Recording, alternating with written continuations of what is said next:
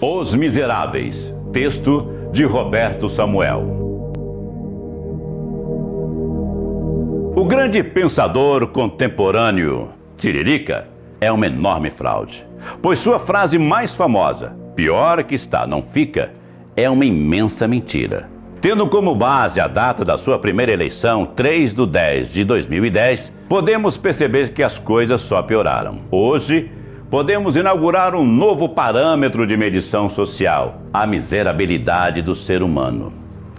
Somos miseráveis, temos pouco ou quase nada de valor significativo. E a cada ano nos tornamos mais desprovidos, vazios, sem autonomia e mais dependente de míseros bocados. Estamos cegos, surdos e perdemos qualquer poder cognitivo. Os absurdos estão no ar. Agora, o atual presidente da República mandar os governadores para a ponte que caiu e sugerir que a imprensa introduza o leite condensado pela porta dos fundos é passar bem dos limites do aceitável.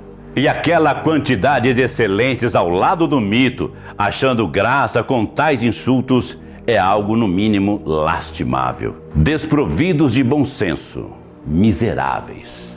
Quando tudo começa a passar a ser permitido, quando tudo passa a ser considerado normal, é sinal de que o trem saiu dos trilhos, que a vaca foi pro brejo e algo precisa ser feito rapidamente. Décadas de pouco ou quase nenhuma educação, do salário de misérias dos professores, da falta de cultura, da ausência quase total do estudo e a preservação da nossa história. Todo esse descaso começaria a ser cobrado em algum momento. E olhe, a conta já chegou. Estamos miseráveis. Fiz uma pesquisa rápida.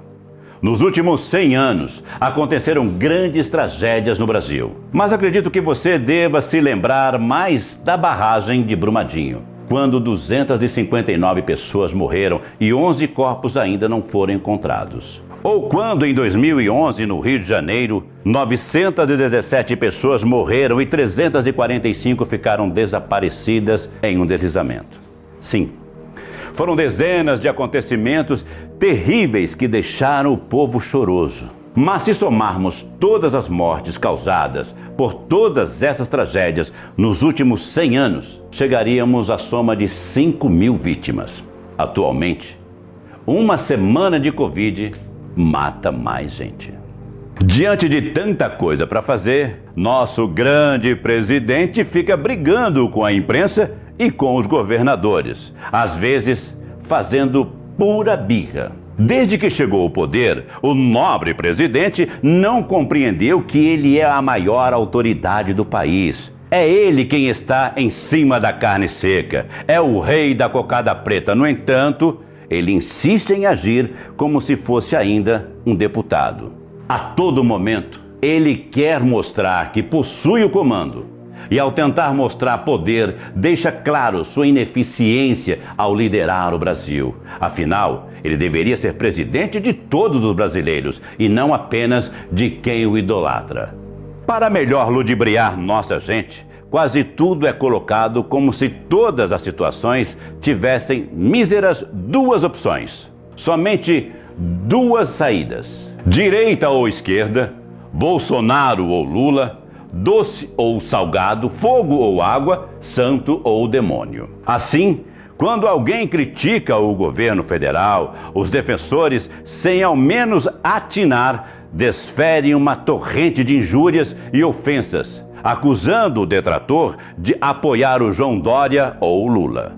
Como se houvesse apenas essas opções no espectro político do Brasil.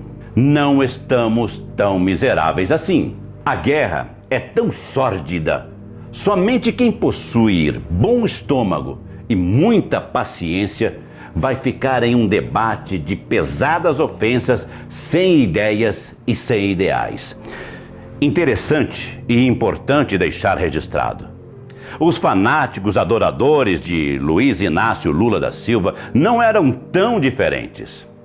Depois de deputado palhaço, de deputado cantor, senador do futebol, governador religioso, deputados larápios, não estaria na hora de termos gente mais comprometida em limpar esses miseráveis do poder?